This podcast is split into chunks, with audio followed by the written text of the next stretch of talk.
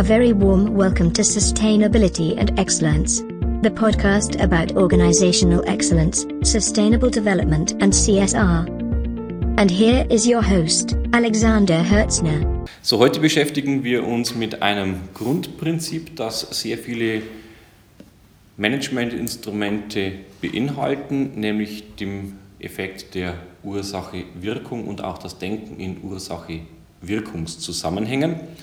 Denn dieses zusammenhängende Denken aus Ursache und Wirkung ist nicht nur für das Managementwissen relevant, sondern das beschäftigt uns natürlich nicht nur als Akademiker, aber auch in den gesellschaftlichen Diskussionen an sehr vielen Bereichen.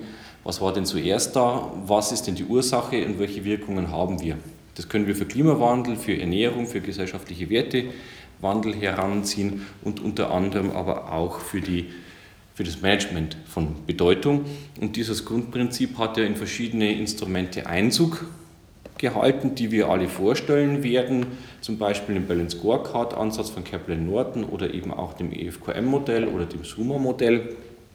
Das heißt, es lohnt sich, das mal verstanden zu haben, worum es im Grunde geht und dann festzustellen, wie können wir mit diesem Grundmechanismus in Managementsysteme hineingehen. Und da können wir nicht nur die genannten nehmen, wir können auch uns die ISO-Zertifizierungen anschauen, von Qualitätsmanagement über Umweltmanagement und Co. Und auch dieses Prinzip steckt ja in Audits drin. Übrigens, was der Unterschied zwischen Audit und Assessment ist, den werden wir auch in diesem Podcast irgendwann mal läutern. Solange bitte ich um Geduld, damit wir uns erstmal mit Ursache-Wirkung beschäftigen können. Dazu Physiker Christian Forstner natürlich ideal geeignet, das Thema zu diskutieren. Christian, Ursache oder Wirkung, was war denn zuerst da? Das Schöne ist, dass man dazu jetzt keine Theorie braucht, sondern einfach den gesunden Menschenverstand bemüht. Ich habe mir angewöhnt, nachdem ich mich mit solchen Themen über 20 Jahre beschäftige, auch bei ganz großen Organisationen, ähm, solche Dinge zu testen am gesunden Menschenverstand. Wenn man ein einfaches Beispiel dafür findet, ist gut, wenn nicht, ist schlecht. Nehmen wir einfach eine Familie. Ähm, einige Familienmitglieder stehen in der Küche und bereiten ein Abendessen vor. Sie schneiden das Gemüse, sie braten das Fleisch, was auch immer die Familie möchte, wird da zubereitet. Natürlich wird währenddessen, könnte man Dinge messen. Meistens tut man es nicht aus praktischen Gründen. Man könnte die Zubereitungszeit zum Beispiel von der Schüssel Salat messen. Man könnte die Abfallmenge messen, die entsteht an, an Bioabfall. Man könnte den Energieverbrauch messen und den Wasserverbrauch.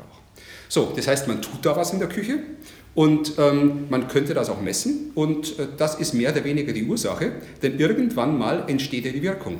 Was ist die Wirkung des Abendessens? Der Familie soll schmecken. Die Familie soll gesund bleiben und soll eben gesund ernährt werden. Wir sehen also in dem Fall, muss ich etwas tun, das ist quasi die Ursache, und damit erzeuge ich dann eine ganz bestimmte Wirkung. Ich gehe sogar noch weiter.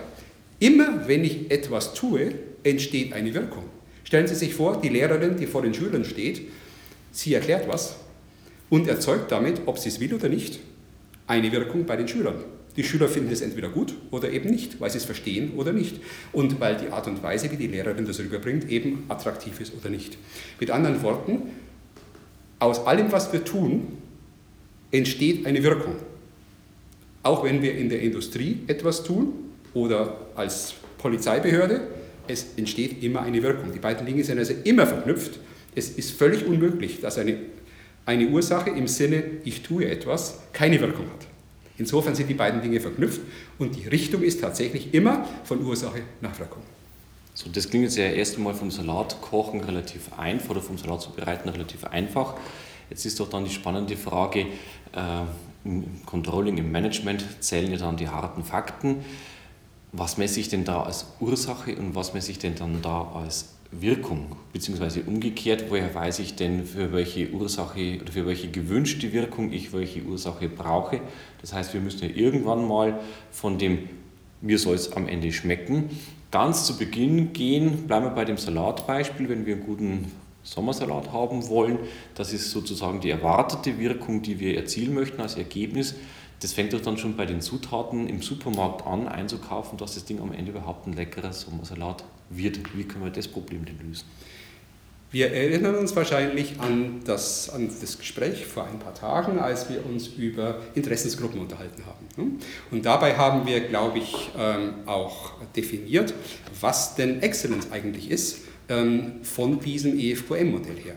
Und äh, Excellence wird da seit 30 Jahren so definiert, dass man die Erwartungen der Interessensgruppen aufnimmt, ähm, die filtert, die zusammenbringt in eine Strategie und dann letztendlich in Taten umsetzt. Und dann kommt was raus. Dann spüren die Interessensgruppen Wirkung. Das haben wir gerade gesagt, Wirkung ist nie zu vermeiden. Also alle Interessensgruppen spüren eine ganz bestimmte Wirkung. Und jetzt ist die Frage, wie nahe ist diese erzeugte Wirkung an der erwarteten Wirkung? Und die einfachste Definition auf diesem Planeten zum Thema Excellence ist, Excellence entsteht dann, wenn die erzeugte Wirkung möglichst nahe der erwarteten Wirkung ist. So, was heißt das jetzt für unseren Sommersalat? Wenn wir jetzt versuchen, mal die erwartete Wirkung oder die erzeugte Wirkung am Ende haben wollen, wie können wir jetzt sowas schlecht messbares wie Geschmack festhalten, um dann schon bei der Rohstoffauswahl, bleiben wir mal bei diesem Thema Salat, dass wir Rohstoffe auswählen wollen, dass wir Zutaten auswählen wollen im Supermarkt dazu, zu entscheiden, nehme ich jetzt die linke Gurke oder nehme ich jetzt die rechte Gurke. Ja, oder nehme ich die Gurke aus Neuseeland oder nehme ich sie aus Franken. Richtig. Ja? Ähm, das ist ja wahrscheinlich zunächst mal ähm, die Frage, die, äh, der ich, äh, die ich immer bekomme und die ich beantworten muss, jeden Tag, ne, wenn ich irgendwo einkaufe. Und ähm, wir können hier sehr schön auch sehen, wie das mit diesen Interessensgruppenerwartungen eben äh, zutrifft. Ne? Auf der einen Seite gibt es bestimmt die Erwartung unserer Familienmitglieder, sie möchten etwas essen, was gesund ist, was frisch ist, was schmackhaft ist. Aber dann gibt es die andere Interessensgruppe, die heißt Haushaltskasse. Und die ist halt nur so weit gefüllt. Mit anderen Worten, wenn ich alles im äh, Biomarkt kaufe und es ist eventuell dort teurer oder ich muss da weiter fahren und dann habe ich die nächste Interessensgruppe, die heißt nämlich Umwelt dann muss ich die Dinge gegeneinander abwägen. Das heißt, ganz einfach nur so zu sagen, ähm, ich gehe jetzt nur auf das Allerbeste, nur das Qualität, äh, qualitätsmäßig Hochwertigste und ich fahre da auch gerne 50 Kilometer, weil da gibt es die allerbesten äh, Gurken, die überhaupt äh, nicht krumm sind, ähm, ist wahrscheinlich dann die falsche Lösung. Ne? Das heißt, wir müssen bereits, wir können das Kompromisse nennen oder eben irgendwelche Lösungen finden, die in irgendeiner Weise eben diese verschiedenen Interessen ähm, möglichst gleichmäßig erfüllen. Und dann kommt am Ende ein Sommersalat raus, der einerseits schmackhaft ist, der hochqualitativ ist, der aber dann auch nur so und so viel kostet und so und so viel CO2-Footprint erzeugt hat beim Besorgen der Zutaten. Und das ist der Gedanke der Exzellenz, dass man diese Faktoren kennt, dass man sie aufnimmt, bevor man den Salat zubereitet und dann die Wirkung misst. Und die Wirkung im Sinne von schmecken äh, kann ich einfach dadurch messen, dass ich die Familienmitglieder frage, beziehungsweise ihnen kurz in die Augen schaue, das spüre ich sofort. Kinder sind da meistens untrüglich, die sagen sofort, wenn es nicht schmeckt, ja, da ist zu viel Salz drin oder irgendwas. Dass ich aber zum Beispiel auch eben äh, das Geld irgendwie messe, das da ähm, verbraucht wurde und vielleicht auch den CO2-Fußabdruck ähm, messe. Und wenn es alles im Gleichgewicht ist, so wie ich das haben möchte als Familie, dann bin ich sozusagen exzellent. Ja? Und die andere Familie nebenan, die hat eventuell andere Akzente. Die haben entweder mehr Geld äh, oder, oder weniger oder legen mehr Wert auf die Umwelt oder weniger Umwelt. Und da sehen wir eben schon, dass es die Organisation ist, die, die festlegen muss, äh, wie dieses Gleichgewicht in Richtung Exzellenz ausgewogen sein soll. Es gibt also da keine allgemeingültige Antwort und auch nicht notwendigerweise eine beste, sondern es gibt im Grunde genommen eine subjektive Antwort aus Sicht der Organisation, die wir betrachten. Auch wenn es nur eine Familie ist. So, das klingt ja schon wahnsinnig kompliziert, wenn es nur um einen Sommersalat geht. Jetzt gehen wir doch mal in einen kleinen mittelständischen Unternehmen rein oder in einen Handwerksbetrieb rein, brauchen wir mal auf die Großkonzerne sehen. Da wirkt es doch gleich nochmal wahnsinniger schwierig. Ist denn das Verständnis schon angekommen? Das Verständnis ist eigentlich sehr, sehr einfach. Äh, und ist zu meiner Verblüffung nicht angekommen. Und jetzt nehme ich mal eine Bank. Ich weiß, das ist jetzt eine große, komplexe Organisation, aber ich, ich versuche es ganz einfach darzustellen. Da habe ich vor ein paar Jahren äh, habe ich eine große internationale Bank bewertet. Du hast ja schon gesagt, ich bin in Sachen EFQM unterwegs und dazu gibt es auch Bewertungen, wo man große Organisationen bewertet.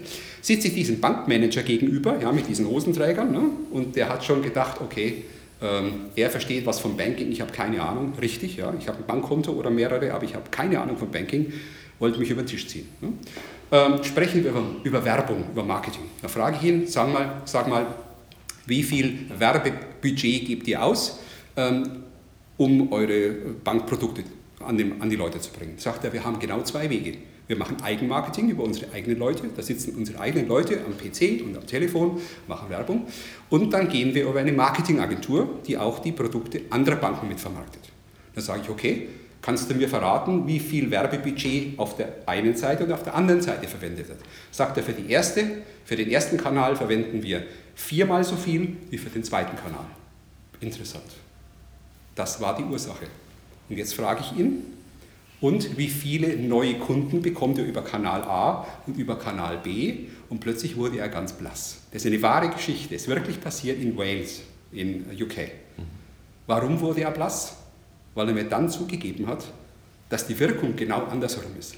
Mit anderen Worten, über den Werbekanal, wo ein Viertel des Budgets verwendet wird, bekommt er dreimal so viele Kunden wie über den anderen Werbekanal. Ich habe also einfach nur durch meine Frage nach Ursache und Wirkung ihn zur Erkenntnis gebracht, dass er seine Werbemittel anders einsetzen muss. Und er hat auf diesen, in diesem Moment, in diesen fünf Minuten, hat er 25 Millionen britische Pfund gespart pro Jahr. Also daraus hört man eigentlich, wenn man das Verständnis von Ursache und Wirkung mal verstanden hat, auch im Geschäftsalltag ist er das bares Geld wert.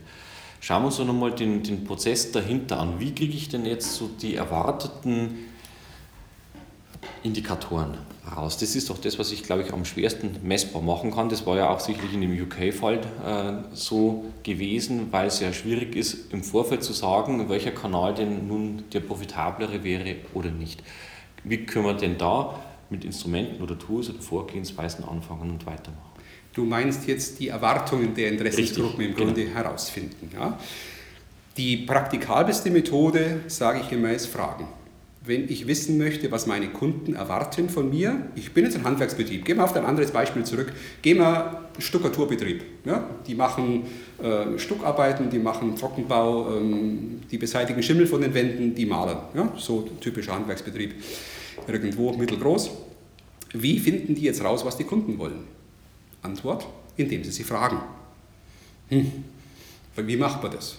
Per Telefon? Welche Gelegenheit nützt man? Typischerweise wäre die Antwort von vielen Beratern, ja, da muss ich eine Befragung machen, eine Kundenbefragung. Im Handwerksbereich glaube ich aber nicht, dass viele Kunden eine schriftliche Befragung wirklich gut finden. Ne? Außerdem wird im Moment zu viel gefragt. Überall werde ich um meine Meinung gefragt. Es hat eine gewisse Müdigkeit eingesetzt. Das heißt, jetzt gilt es hier ein bisschen ähm, kreativ zu sein wie finde ich denn raus, was meine Kunden wollen. Und eine Möglichkeit ist zum Beispiel, ich habe ein Kundenprojekt abgewickelt, ich habe irgendein Haus gebaut oder eine Wohnung renoviert, was auch immer, ganz einfach. Und es findet ein Abschlussgespräch statt. Und dann kann ich zum Beispiel am Ende des Gesprächs, wenn also praktisch auch der kommerzielle Teil beendet ist und das Geld äh, überwiesen ist, kann ich da zum Beispiel nochmal hin zum Kunden oder vielleicht gleich am selben Tag noch und kann da einfach mal fragen, lieber Kunde, wie zufrieden warst du denn mit meiner Leistung und was könnten wir noch in Zukunft verbessern. Ne? Und auf diese Weise kann man äh, erfahren, was denn da Erwartungen sind und besonders wichtig wäre es, ist es, eben zu, zu, herauszufinden, was diese Kunden sich in Zukunft wünschen würden. Ne? Denn wir wollen uns ja weiterentwickeln als Handwerksbetrieb und wollen eventuell neue Dienstleistungen bringen. Und ähm, dazu ist es wichtig zu wissen, was unsere Kunden in Zukunft wollen. Äh, darum geht es also bei den Erwartungen der Interessensgruppen, dass wir versuchen, das herauszufinden. Befragungen, Fragen, Interviews, ganz normale Gespräche, aber ein bisschen strukturiert sollte es schon sein, das ist die einfachste Methode. Ne? Und noch ein Nachwort zur Strukturierung. Ähm, wenn ich ähnliche Fragen verschiedenen Kunden stelle, kann ich vergleichen und kann, kann mir irgendwelche äh, Statistiken machen, Listen machen. Ja, insofern macht es vielleicht einen Sinn, einen kleinen Zettel dabei zu haben, fünf, sechs, sieben Fragen, die ich dann den Kunden stelle und dann kann ich eben rausfinden, ja, 70 Prozent wollen eher das und 50 Prozent wollen das und dann gibt es immer die Sonderwünsche dazu. Genau. So, und dann habe ich so einen bunten Blumenstrauß an Erwartungen, den ich ja dann als Unternehmen erstmal ein bisschen sortieren muss. So, das heißt, ich muss das Relevante rauspicken, womit man sich letztendlich dann auch beschäftigt, um dann letztendlich im Ursache-Wirkungsdenken eigen mal diesen Prozess zu durchlaufen und zu wissen, okay, jetzt weiß ich, was erwartet wird, jetzt muss ich entsprechend die Ursachen ansetzen, damit ich am Ende auch die gewünschte Wirkung jetzt da von dem Kundengespräch heraus habe. Und da kommt so ein Begriff der Relevanz mit dazu. Und wir kennen das ja bei Hotelfragebögen immer sehr häufig, wenn wir unterwegs sind, wie zufrieden waren Sie mit dem Frühstück oder mit dem Pool. Und wenn wir geschäftlich unterwegs sind, haben wir meistens keine Chance, den Pool zu nutzen. Das heißt, es geht darum, wird das Relevante abgefragt, messen wir das Relevante und messen wir dann am Ende auch nicht nur die relevanten Ursachen, sondern messen wir auch die relevanten Wirkungen. Hervorragender Punkt. Das ist etwas, was ich feststelle auf der ganzen Welt, äh, auch in ganz großen Großkonzernen, die Namen würden Sie alle kennen. Es wird ein ganz entscheidender Fehler gemacht bei all diesen Befragungen, die zum Teil unter Beratereinsatz mit viel Geld vorbereitet werden. Man fragt meistens nicht wirklich die relevanten Dinge. Wie könnte man das herausfinden? Ganz einfach, indem ich die Kunden vor einer Befragung mich mit denen zusammensetze und herausfinde, was möchtet ihr denn gefragt werden? Was ist für euch wichtig? Und wenn ich einen Fragebogen ein zweites Mal, ein drittes Mal rausbringe, weil man sowas vielleicht jährlich macht, dann wäre es sinnvoll, zwei Spalten in diesen Fragebogen einzubauen. Nicht nur, wie zufrieden sind Sie mit der Sauberkeit des Badezimmers, Beispiel Hotel, wie zufrieden sind Sie äh, mit der Qualität des Poolwassers im Wellnessbereich, sondern auch, wie wichtig ist Ihnen die Sauberkeit des Badezimmers im Vergleich zum Pool in der Wellness Lounge. Ja? Und wenn ich dann eine Kritik bekomme zu etwas, was dem Kunden besonders wichtig ist, weiß ich, dass sie mir äh, schwerer wiegt als eben eine Kritik zu etwas, was ziemlich belanglos ist, aus Kundensicht. Also die Relevanz, und das ist ein weiteres Prinzip, das meistens, also in den meisten Organisationen, die ich kenne, nicht befolgt wird, obwohl es so primitiv ist. Die Relevanz bestimmt der Stakeholder und nicht die Organisation. Was für den Kunden relevant ist, weiß der Kunde.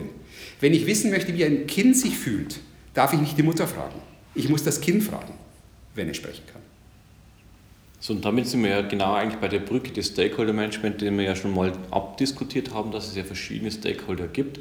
Das heißt, jetzt kann man schon mal so einen groben Einblick haben, dass wir von verschiedenen Stakeholdergruppen erstens natürlich relevante Stakeholdergruppen haben, die wir unter Umständen subjektiv anders bewerten, als es der Stakeholder sich selbst zuschreibt. Und wir müssen dann letztendlich noch die Brücke äh, bekommen, dass wir aus diesem gesamten Potpourri dann auch die relevanten raus, äh, Erwartungen rausfiltern und dann mit diesen letztendlich dann auch den Strategieabgleich schaffen und das Gleiche letztendlich dann auf Prozessebene ja auch wieder machen, weil sonst haben wir am Ende ja die falsche Wirkung, wenn wir den relevanten Input in die falsche Richtung steuern. Und darüber kümmern wir uns aber in einer separaten Episode. Vielen Dank fürs Zuhören. Bis zum nächsten Mal. Lieber Christian, vielen Dank auch dir wieder fürs Gespräch. Bis zum nächsten Mal. Tschüss und auf Wiederhören. Thank you for listening the podcast. We hope you enjoyed the episode. Find out more in the lectures, seminars or my other channels. Visit visionpluschange.com. Stay excellent and be sustainable.